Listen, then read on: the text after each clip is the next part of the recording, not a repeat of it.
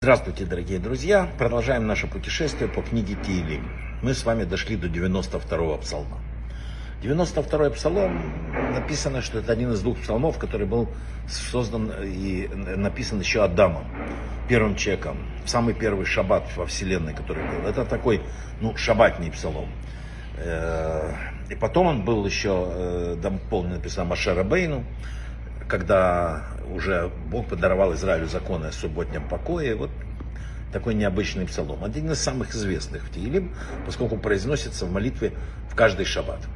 В первом стихе там говорится, что как раз в честь этого дня и составлен псалом. Ну, суббота это венец творения, поэтому э, такой псалом, который относится к субботе, безусловно, очень-очень такой сильный.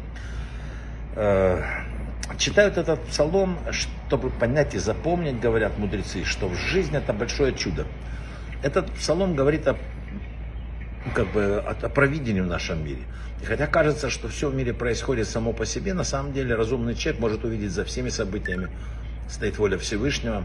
Это сказал Мальбим. Теперь о практике. Э, первое, что написано, что этот псалом для защиты от врага. Вера в то, что Бог для защиты от врага, читается 92-й псалом. Что еще? Это сгула для победы в войне. В Шимушет Елема Кадмон в старой книге пишутся, что нужно прочитать его 28 раз в день, и после этого произнести молитву своими словами о победе, и она будет дарована. Э, написано, что очень важный псалом для роста, для карьерного, профессионального роста. И э, это один из самых сильных в этом плане псалмов. Более того, в древних книгах написано, что есть еще более сильный метод э, читать э, псалмы, да, потом э, молитву своими словами. А самое такое считается крутое, это взять чашку чистой воды, положить в нее веточку адасы, добавить немножко виноградных листьев, а затем прочитать шесть псалмов. 92 наш, потом 94, 23, 20, 24, 100. Вообще набор из этих шести псалмов считается очень сильным с точки зрения и военных, и карьерных, и так далее.